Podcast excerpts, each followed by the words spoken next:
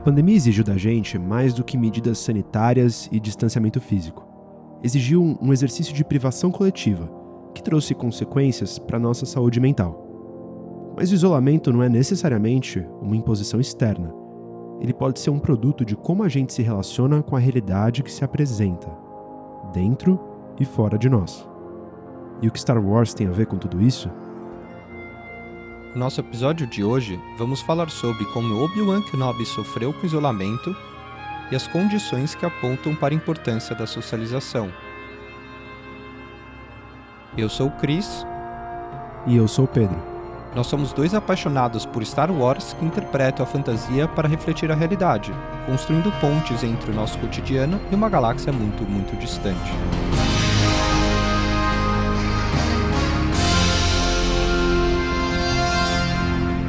Somos os Pensadores de Alderan.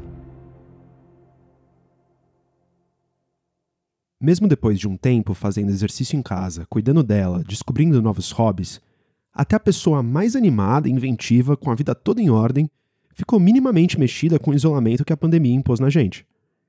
E a gente se sentiu assim, mesmo vivendo com outras pessoas dentro de casa, vendo outros à distância ou mantendo contato por chamada de vídeo.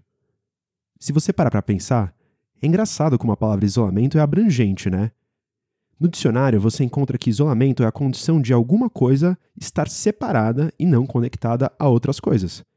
Pode ser um país inteiro isolado economicamente de outros, uma vilazinha na montanha isolada de outras comunidades, ou mesmo um prisioneiro na solitária, isolado de outros presos que, de outro ponto de vista, também estão isolados da sociedade. Não é tanto sobre quantidade de interações sociais, mas a qualidade delas. Algumas definições, por exemplo, relacionam isolamento diretamente com um estado de sentimento, uma condição que é determinada por se sentir infeliz, se sentir só. Para começar, então, é fundamental dizer que no isolamento as coisas mudam. A dinâmica da vida é outra e isso transforma a gente para sempre.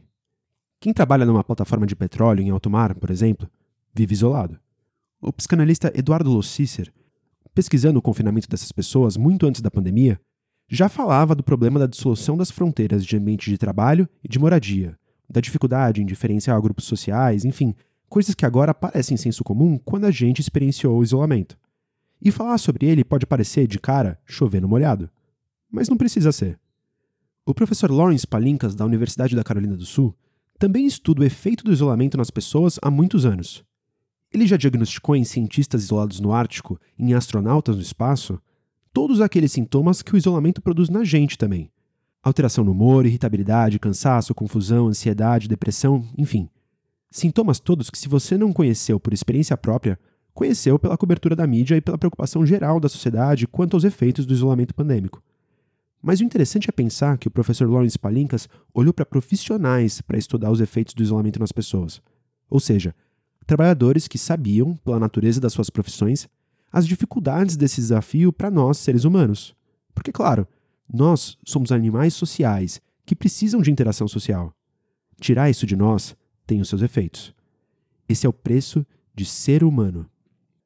O preço que esses astronautas e cientistas pagaram, mesmo que preparados para isso, é o mesmo que Obi-Wan Kenobi pagou nos seus anos em Tatooine, mesmo sendo um Jedi, que foi preparado para ter uma vida solitária. Em busca de equilíbrio na força, ele cresceu meditando no templo, sereno, em paz. Mas por maior que seja esse treinamento, ser Jedi não eximiu Obi-Wan de ser humano. Isso porque a ordem, mesmo que fechada em relação à sociedade, dentro dela era um núcleo social, uma família, como muitos Jedi já falaram. Se Obi-Wan tinha no Qui-Gon Jinn um pai e Anakin Skywalker um irmão, ele tinha no Quinlan Vos, por exemplo, um primo distante. E aqui a gente vai parafrasear o Anakin, por mais que em uma tentativa de manipular a Padme. Ele acertou ao dizer: o apego é proibido, a posse é proibida, mas a compaixão, que pode ser definida como amor incondicional, é fundamental para um Jedi. Os Jedi são encorajados a amar.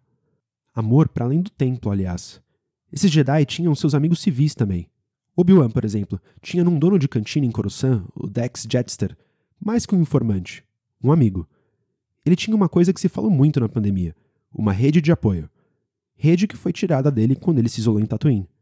E por isso a gente vai olhar com atenção o isolamento, essa dinâmica diferente de que a gente fala aqui, que foi determinante para transformar Obi-Wan.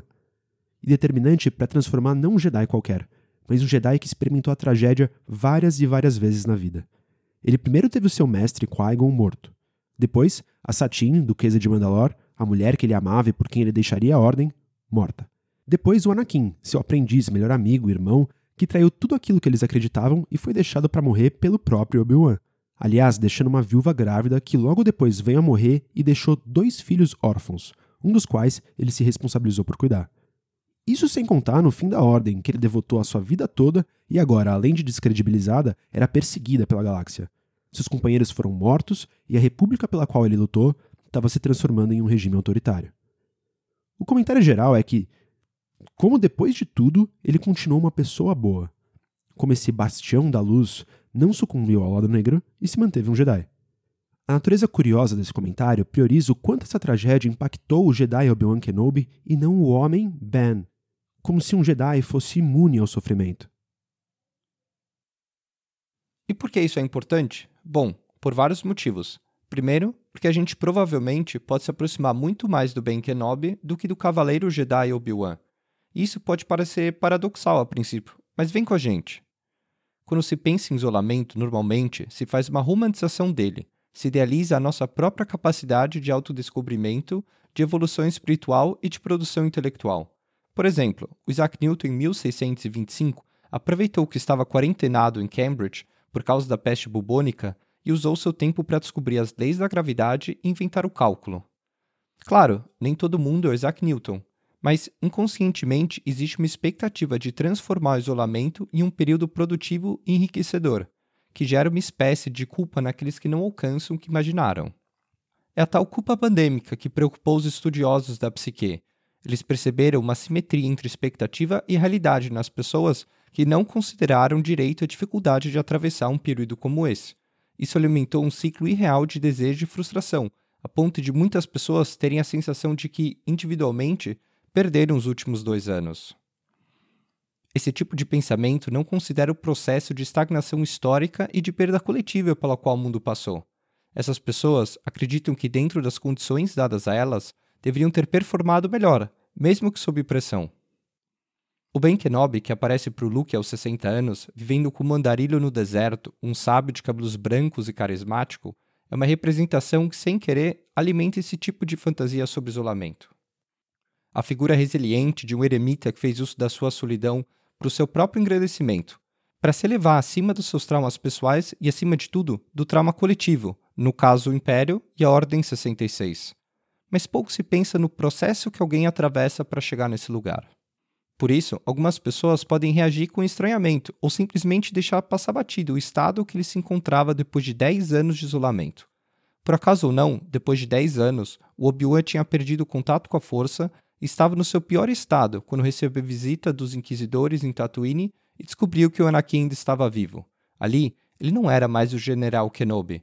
Como diz o seu diário deixado para Luke, ali era só o Ben, uma relíquia que batalhava a monotonia com dias que se misturavam entre si, com pouca coisa para se distinguir entre eles. Hoje, se sabe que a maior parte das pessoas começa um período de isolamento energizada com a novidade da situação, chegando no ponto mais baixo no meio do processo. Se sabe também que perto do final do período de isolamento, os sentimentos positivos vão voltando a aparecer e a pessoa inicia um processo de recuperação. Isso significa que, bem no meio do período de 20 anos de isolamento, o Obi-Wan encontrou seu ponto mais baixo, e os 10 anos seguintes foram necessários para transformar aquele Ben não só no Obi-Wan de antes, mas no sábio Ben Kenobi de 60 anos. Ou seja, não foram anos fáceis, mas partiram do pior possível. E é esse pior que a gente quer investigar. É nele que a gente pode se identificar. O Dr. Roger McIntyre, falando sobre isolamento, fala que a nossa grande dificuldade residiu em não saber quando ele ia acabar. E é aí que mora a incerteza. A incerteza reside em não saber em qual etapa do processo você está, se falta muito ou se falta pouco, se o pior já passou ou está por vir. Essa incerteza também é um fator determinante no isolamento e na transformação do Obi-Wan. A sua própria promessa de esperar o momento em que ele poderia treinar o Luke implicava incerteza. É mais do que uma dúvida sobre quando o isolamento acabaria. Primeiro, ele não sabia se Luke era, de fato, sensitivo à força como seu pai. O próprio Owen sabia disso e respondia a Obi-Wan quando perguntado sobre o garoto: Você não quer saber se ele está bem, só quer saber se ele está mostrando seus dons. E sim, o relacionamento dos dois não era dos melhores. Ele culpava Obi-Wan pela morte do seu meu irmão, o que adicionava outra camada de incerteza aqui, a dúvida de que o Luke seria de fato treinado. Isso passava pela aprovação do tio e pela imagem que ele construía do Obi-Wan. E aí mora mais incerteza. Afinal, depois de 10 anos, ele e o Luke sequer tinham se conhecido. Isso implicava em mais insistência do Obi-Wan, gerando mais confronto com o tio Owen. Tudo isso somado ao fato de que o Obi-Wan depositava muita importância nesse treinamento. Esse era o seu último recurso para lidar com as suas frustrações e com a sua incapacidade de resolver pelas suas próprias mãos o mal que ele via como sua culpa. Uma culpa bem diferente da nossa culpa pandêmica, mas parecida no que cabe à impotência e insatisfação. A questão sobre culpa e frustração é um episódio por si só, mas de qualquer forma, a incerteza de não saber quando o sofrimento vai acabar, ou pior, se vai acabar, é angustiante para qualquer um. Segundo o Dr. Roger McIntyre, incerteza contribui para a ansiedade. Isso se não é o seu fator principal. A ansiedade é uma resposta do nosso corpo para lidar com uma ameaça. Para isso, ele começa a liberar substâncias químicas para aumentar nossa atenção e os nossos reflexos, aumentar a nossa pressão arterial e o nosso ritmo cardíaco, enfim, deixa o nosso corpo pronto para o combate. E ele fica nesse modo de sobrevivência, então, até a ameaça passar. O problema é que se ele ficar por muito tempo assim, ele começa a deteriorar. É o que diz o professor James Cohen, da Universidade da Virgínia, falando sobre a nossa ansiedade pandêmica. O nosso corpo não é feito para ficar em alerta constante. Isso é ansiedade, que tem origem naquela incerteza. Para sair desse estado ansioso, o corpo precisa de um sinal que é ok relaxar. Não por acaso, uma das coisas mais indicadas para lidar com as sequelas do isolamento, indicada pelo Dr. Cohen e vários outros estudiosos, é a gente se apoiar nas nossas conexões humanas. Segundo ele, o contato humano faz a gente não só diminuir o estresse, mas sentir menos dor, seja contato físico ou não. Diversos artigos já falavam da importância de um abraço e dos benefícios hormonais que isso traz pra gente, mesmo antes da pandemia. Quem nunca viu por aí uma campanha de abraço grátis na rua? Não é à toa que centenas de vídeos viralizaram com vizinhos cantando e tocando música juntos durante o lockdown na Europa, cada um na sua casa, varandas de distância ou as fotos que correram o mundo todo de pessoas conversando com seus entes queridos através de janelas fechadas, ou o caso brasileiro dos idosos recebendo abraços através de uma cortina de plástico com mangas, por exemplo. Segundo o professor Cohen, uma vez que o cérebro sabe que a gente não está sozinho, ele volta a tomar conta do corpo como deveria e sai daquele estado ansioso. Por isso a socialização e o contato humano são tão importantes. Milhões de anos de evolução levaram a gente a viver em sociedade, não só para nossa proteção de forma prática, mas segundo o Dr. Roger McIntyre, para estarmos na companhia de outras pessoas. Nós, biologicamente falando, nos sentimos melhor em grupo. Isso faz o nosso corpo aumentar a sua resiliência em situações de estresse. Nosso corpo não é feito para viver em isolamento.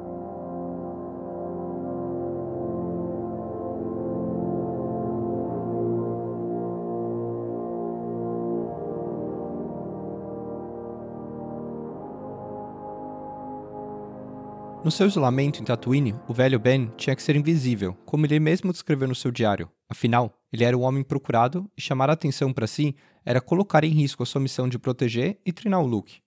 Não se expor implicava em se tornar mais recluso, em ser mais discreto e agir só quando necessário. Ok, mas também não implicava em ceder à ansiedade e abrir mão das suas relações humanas. Uma representação disso é o modo de como ele viveu por 10 anos dentro de uma caverna uma caverna sem conforto, sem móveis, em que ele dormia no chão, em uma distância pequena da fazenda dos Lars onde Luke morava. De lá, ele podia diariamente acompanhar o garoto por um binóculo. Uma rotina que refletia a sua impotência, a sua fragilidade e o seu afastamento do mundo. A sua missão era ser guardião e, se tudo desse certo, no futuro, um mestre. Só. Ele deveria viver em função disso, Provavelmente, qualquer coisa além disso era uma autoindulgência, um luxo, um risco desnecessário. Ele abriu mão do seu bem-estar por medo de comprometer a sua única razão de viver. Isso não é cautela, é medo. O mesmo medo que fez ele enterrar na areia o seu sabre de luz, a sua melhor arma para defender ele mesmo e aquele garoto. O medo é um sentimento difícil de ser entendido, né? É pelo menos isso que o Michel de Montaigne, pensador renascentista francês, fala sobre o medo em um dos seus ensaios. É o sentimento que nos tira do nosso próprio bom senso, mais do que qualquer outro sentimento. A euforia, por exemplo, é capaz de tirar a gente do nosso comportamento habitual, fazer a gente agir impensadamente. Mas é o medo que faz isso de forma mais clara e imediata. Para Montaigne, o medo faz o ser humano mais apto a agir de forma impensada. E aqui ele fala dos homens mais preparados para enfrentar esse sentimento, assim como Obi-Wan, os soldados. Mesmo eles, em controle das ferramentas da razão, seres não ordinários como eu e você, podem ser amedrontados, a ponto de irem na direção do seu inimigo, achando que vão na direção oposta, só para serem abatidos pelo medo, para caírem do cavalo sem um golpe sequer. Ele faz essa ilustração para dizer que entre o mundo real e o medo existe uma mediação através da imaginação. Quando a gente sente medo, não é o mundo que age ativamente sobre nós. É nossa própria consciência que causa aqueles conteúdos temerosos que nos agridem, e ela faz isso para nos proteger de experimentar sensações potencialmente piores do que o próprio medo. Ou seja, o medo é uma forma de precaução, o problema é quando ele toma conta da gente. É esse pavor que paralisa o Obi-Wan em um estado permanente de ansiedade. É o que não permite ele viver de acordo com o que seria o seu comportamento habitual. Como disse o próprio Luke anos depois no seu isolamento, enfrentar o medo é o destino de um Jedi. Mas o Ben Kenobi não era mais um Jedi, nem remotamente. Ele era incapaz de se opor à menor das injustiças, mesmo que isso não fosse comprometer a sua missão ou expor a sua identidade. Um exemplo disso vem de quando ele trabalhava como açougueiro para conseguir alguns créditos ali em Tatooine. Ele presenciou, como deveria presenciar sempre, um companheiro de trabalho recebendo metade do pagamento combinado pelo empregador. Depois de se mostrar claramente incomodado, o empregador perguntou se ele tinha alguma coisa a dizer sobre aquilo. Pergunta que só encontrou o silêncio do Obi-Wan, um reflexo mais uma vez do medo e da apatia que tomaram conta dele. Mas nada se compara com a recusa dele ajudar um Jedi chamado Nari, que apareceu em Tatooine. Em vez de oferecer abrigo, dinheiro ou comida, com medo de que isso atraísse alguma atenção, único apoio veio em forma de conselho.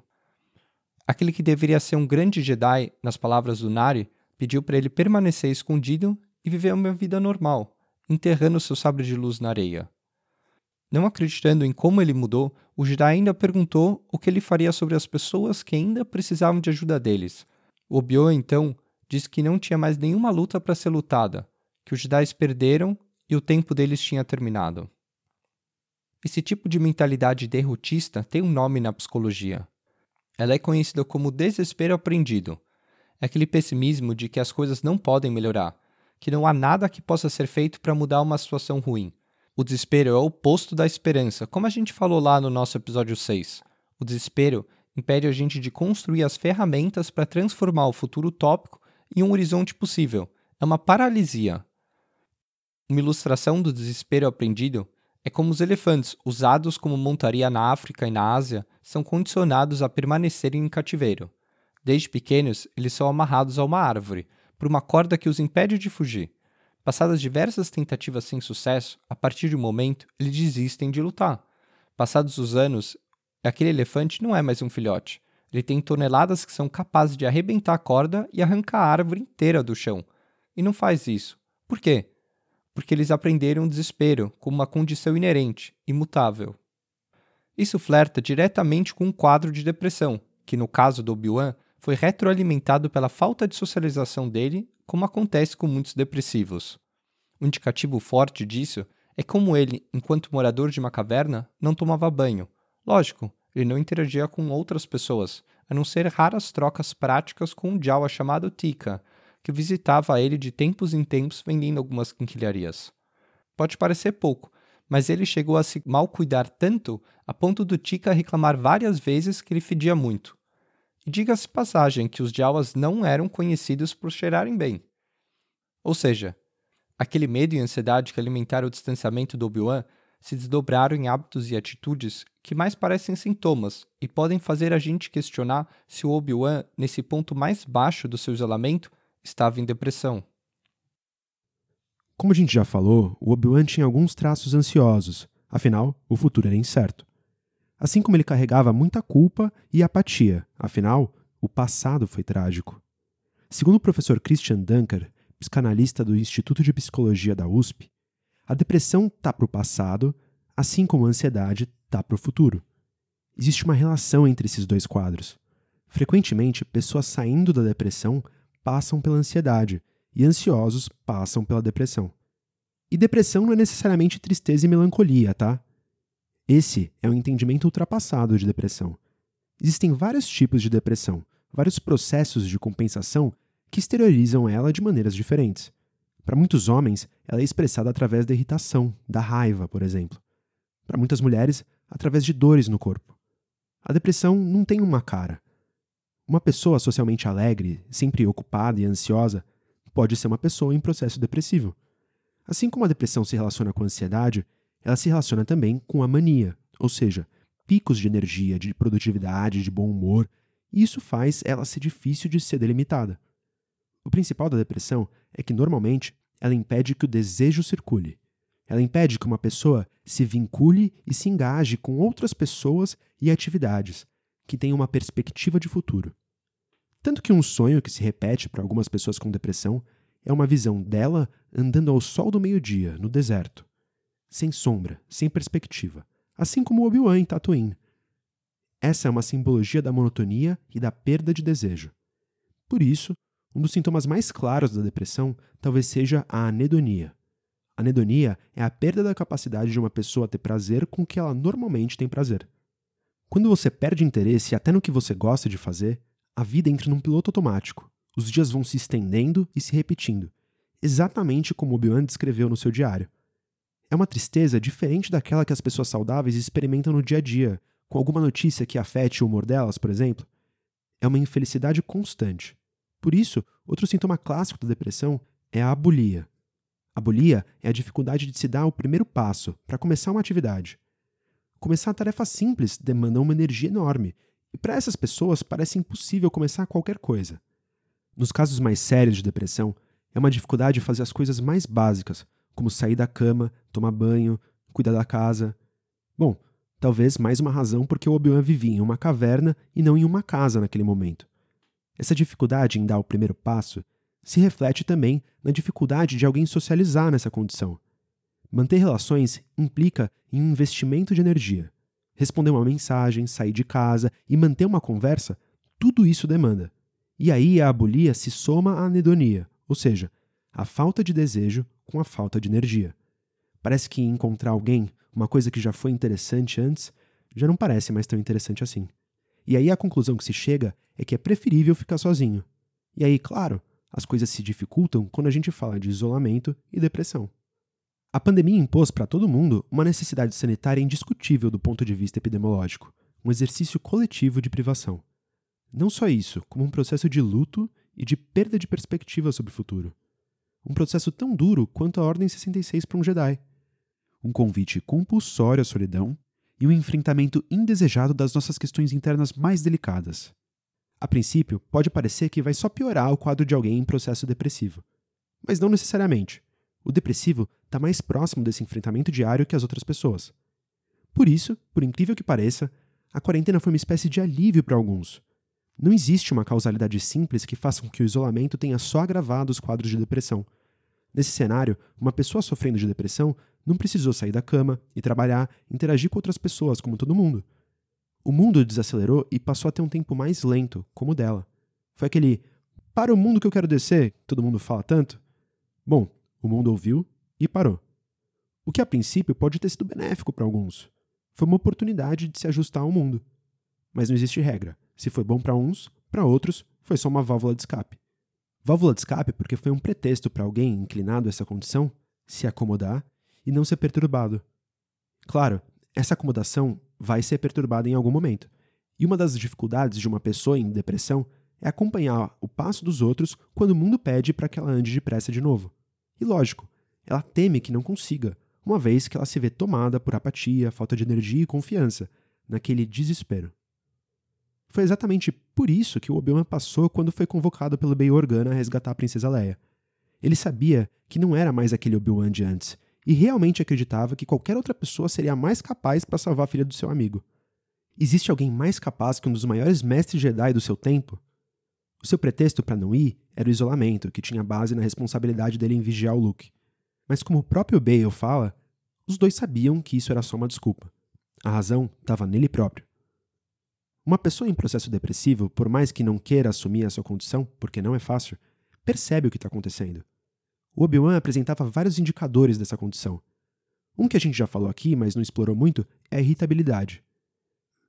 Mais de uma vez, as respostas atravessadas que Obi-Wan dava para a princesa Leia mostravam a dificuldade que ele tinha em socializar depois de tanto tempo sozinho. E ele mesmo se envergonhou. Essa falta de tato e paciência com uma criança de 10 anos não é uma questão de personalidade, é um transtorno de humor indicativo, talvez, de depressão. Outro indicativo muito mais sutil é a própria aparência dele. A Leia diz na sua espontaneidade como ele parecia velho e acabado, como era muito mais fácil que o seu disfarce enquanto eles fugiam fosse de avô e não de pai. Alguém pode falar que a explicação mais imediata por causa disso poderia ser os dois sóis de Tatooine. Claro, a exposição à radiação ultravioleta é comprovadamente uma das maiores causas de envelhecimento precoce dos trabalhadores rurais que ficam debaixo do sol de forma prolongada e são privados de melhores cuidados. Tão determinante quanto um contexto de vida diverso, que também é uma variável no envelhecimento precoce das populações em situação de rua. O Obi-Wan, tanto quanto esses dois grupos, sem uma moradia convencional, na pobreza, cruzando diariamente o deserto por 10 anos, se encaixa nesses perfis. O Obi-Wan pode ter envelhecido mais rápido por causa do seu estilo de vida em Tatooine? Sim. Mas também pode ter envelhecido por conta de todos os fatores emocionais que a gente vem falando aqui. Isso porque um fator que comprovadamente causa envelhecimento acelerado das células é, por exemplo, a depressão. As células de pessoas que têm ou tiveram depressão são biologicamente mais velhas se comparado ao tamanho dos telômeros dessas pessoas. É uma alteração que não pode ser explicada por nenhuma outra variável a não ser o sofrimento causado pela doença. Essa descoberta, feita em 2013, se complementa a uma publicação mais recente da revista Nature, de 2022, que comprova a suspeita do senso comum. A pandemia fez a gente envelhecer mais rápido nesses últimos dois anos. Segundo a Nature, experimentar estresse por muito tempo também causa o encurtamento dos telômeros e o envelhecimento acelerado. Isso se relaciona diretamente com ansiedade e solidão. Parece ruim, mas na verdade, o envelhecimento das células por conta de tudo isso não é o pior dos mundos ele não reduz a expectativa de vida drasticamente. Ainda bem, porque o resultado de uma pessoa realmente isolada nessas condições, sem nenhuma rede de apoio, pode ser muito pior. Pode implicar em não envelhecer, uma questão de vida ou morte mesmo.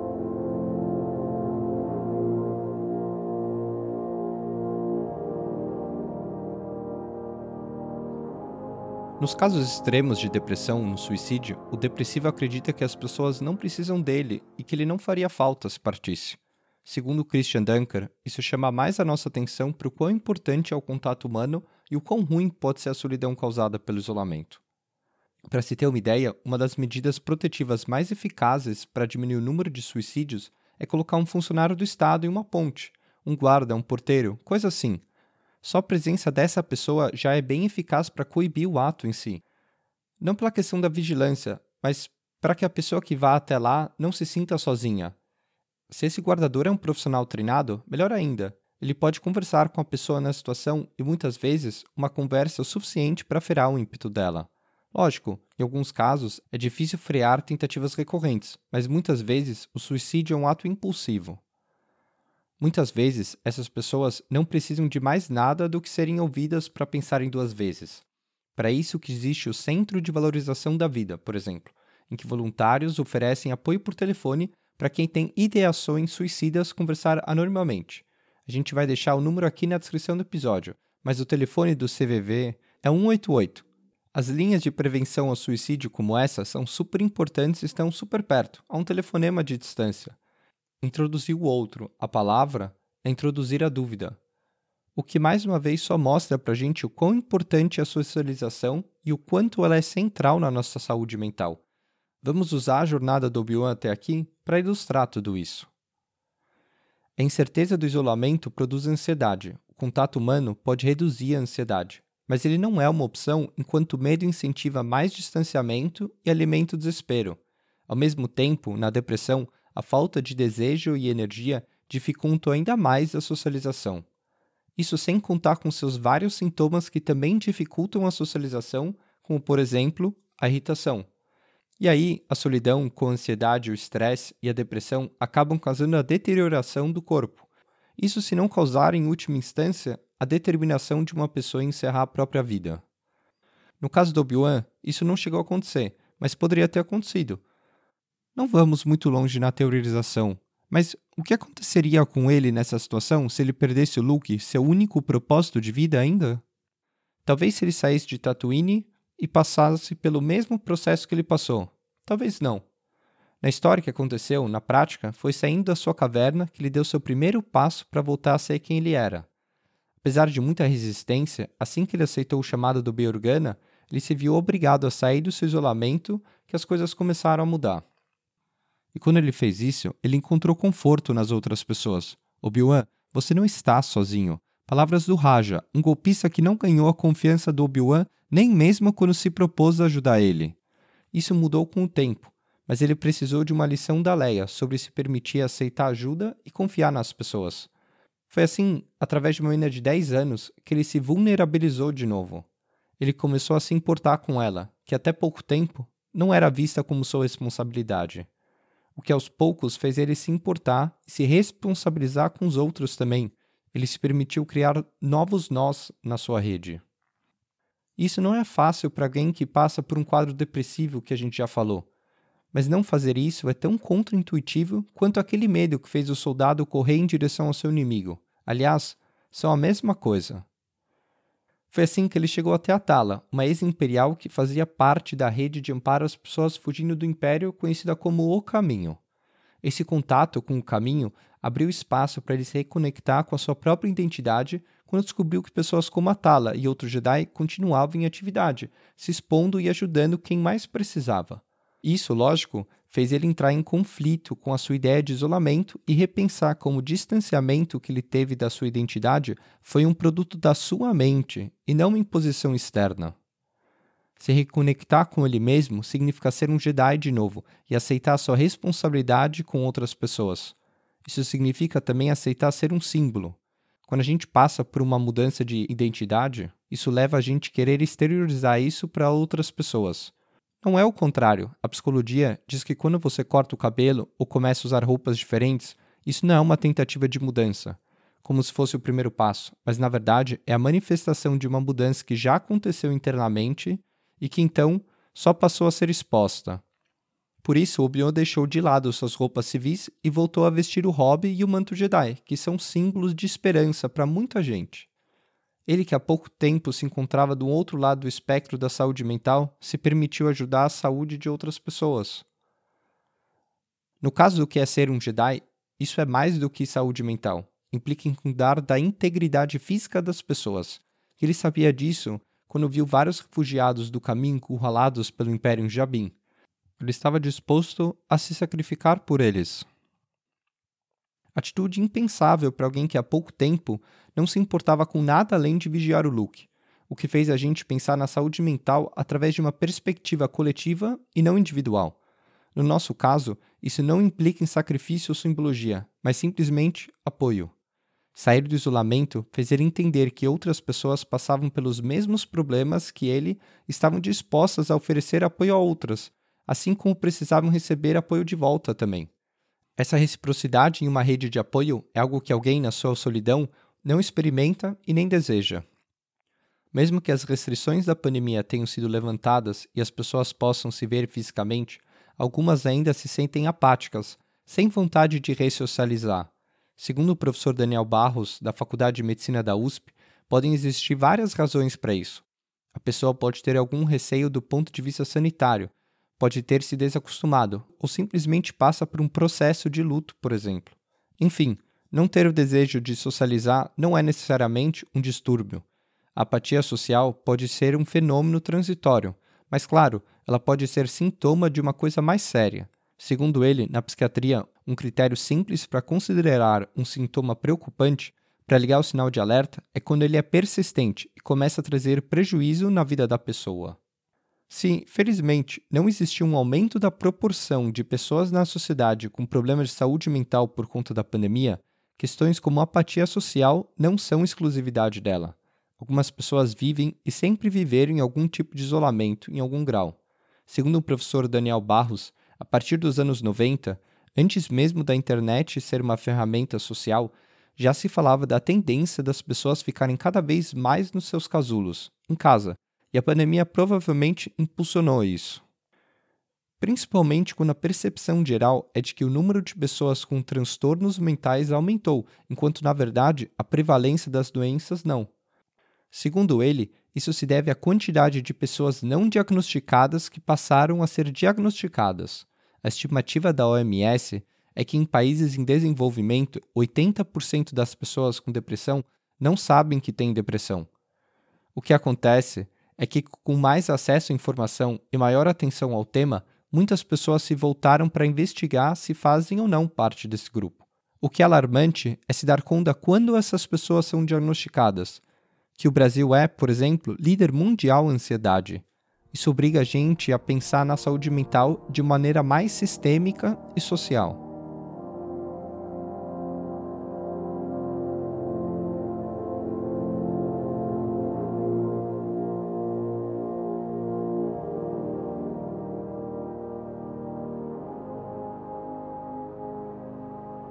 Durante muito tempo, se entendeu que a depressão é relacionada a uma queda nos níveis de serotonina e dopamina, neurotransmissores normalmente relacionados à felicidade. É um desequilíbrio químico do cérebro, que não se pode controlar com força de vontade e pensamento positivo. É uma síndrome que precisa ser tratada, como bem fala o Christian Dunker. Nesse assunto biológico, por exemplo, os pesquisadores vêm procurando marcadores que apontem origens orgânicas da depressão. Se isso acontecer, pode ajudar a prevenir e talvez tratar a doença na sua origem. Só que não interessa muito a gente só falar de hormônios, apontar sintomas ou sugerir formas de lidar com a depressão e a ansiedade. Aliás, nem cabe muito a nós fazer isso aqui. Se você quer saber mais sobre formas farmacológicas, terapêuticas ou práticas para lidar com isso, existem várias fontes de informação gratuita e de qualidade na internet. Encerrar esse assunto discutindo as causas e efeitos desses transtornos de um ponto de vista sociológico, em vez de um ponto de vista biológico, parece ser muito mais interessante. Afinal, todo mundo concorda que os transtornos mentais têm a sua origem em processos neurológicos, mas isso não diz nada sobre as suas causas, parafraseando o teórico inglês Mark Fisher. Se a depressão é constituída por níveis baixos de serotonina, o que ainda precisa ser explicado, então, é por que alguns indivíduos em particular têm níveis baixos de serotonina. Tratar esses problemas como se fossem causados só por um desequilíbrio químico na neurologia do indivíduo ou por questões familiares ignora qualquer questão social sistêmica. No caso da pandemia, existiu uma questão social que se impôs e se impõe até hoje. A pergunta que se ouve muito é: como manter a saúde mental no Brasil em um estado de incerteza, não só do ponto de vista sanitário, mas econômico e político? Bom, a gente não tem uma resposta. Mas o primeiro passo é perguntar que questões sistêmicas são essas que influenciam a saúde das pessoas. No estudo publicado na revista Nature, que a gente comentou sobre envelhecimento acelerado, uma das descobertas foi que crianças com uma origem socioeconomicamente pobre passavam pela puberdade mais cedo do que aquelas com uma origem mais rica. O problema é que isso se relaciona diretamente a uma expectativa de vida mais curta e a vários problemas de saúde. Por exemplo, quanto à saúde mental, Christian Dunker afirma que já é verificável uma maior incidência de depressão em pessoas negras relacionada ao racismo acumulado e a situações de exclusão, como preconceito de classe ou preconceito de gênero. Isso é preocupante se a gente pensar que no mundo, de acordo com a Organização Mundial da Saúde, mais de 330 milhões de pessoas sofrem de depressão, e no Brasil, então, os casos estão acima da média mundial. Muito provavelmente, nesses números, existem diversas questões sistêmicas para serem investigadas. Há quase duas décadas, uma linha de leitura sociológica da depressão vem atribuindo à pós-modernidade a causa do que se vê hoje como uma pandemia da doença. O capitalismo, promovendo cada indivíduo como um empreendedor de si mesmo, impõe a busca pela nossa melhor versão. Não só no âmbito do trabalho, como no das relações sociais e na nossa relação com nossos próprios corpos.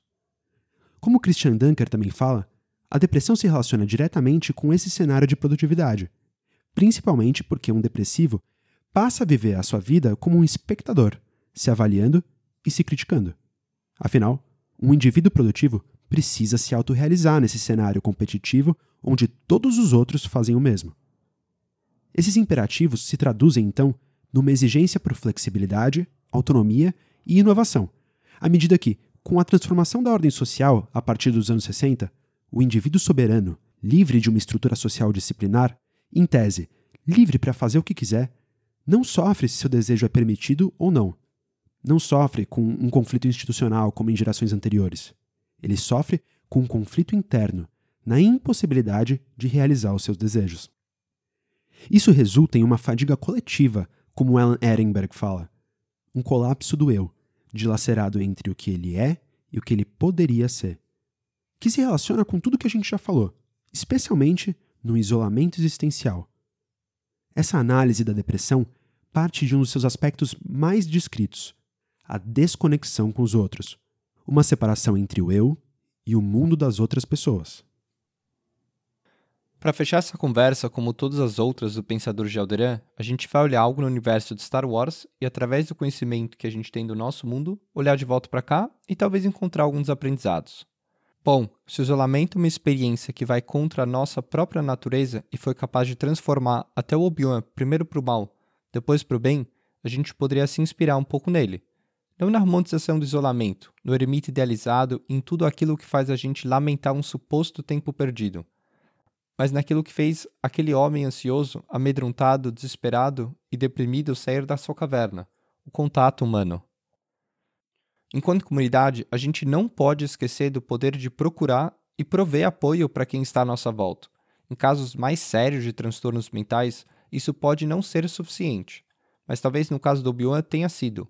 Independentemente da condição, em todos os casos, o passo mais importante para uma saúde mental em dia é combater a solidão, é como James Cohen falou: a chave é ser vulnerável. Entender a nossa fragilidade é o que leva a gente a se abrir para o outro, tanto para falar quanto para ouvir.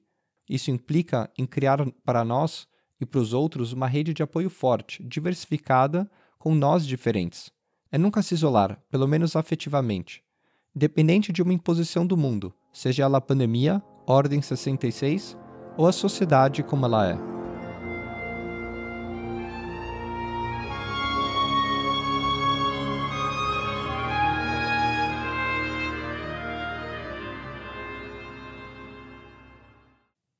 Disse tudo. A gente então vai encerrando mais um contato com vocês. É bom lembrar, nós somos dois especialistas em Star Wars. Então, se você estuda psicologia, psicanálise, sociologia, enfim, diz pra gente. A gente falou alguma besteira? Esqueceu de alguma coisa? Manda sua crítica, sua sugestão e mantém contato com a gente lá no Instagram. Só através dessas conversas que o Pensadores de Aldeira pode não só melhorar, mas existir. Se gostou, compartilha com todos os seus amigos fãs de Star Wars ou não, porque esse podcast é para todos. E espera aí, antes de ir embora, não esquece de seguir a gente, avaliar, ativar a notificação, fazer tudo o que tem que ser feito, de onde quer que você esteja, seja Spotify, Deezer, Apple Podcasts ou Google Podcasts. E lembre-se, como um Jedi sábio uma vez disse, acredite em si mesmo, ou ninguém acreditará. Eu sou o Pedro. E eu sou o Chris. E nós somos os Pensadores de Alderan.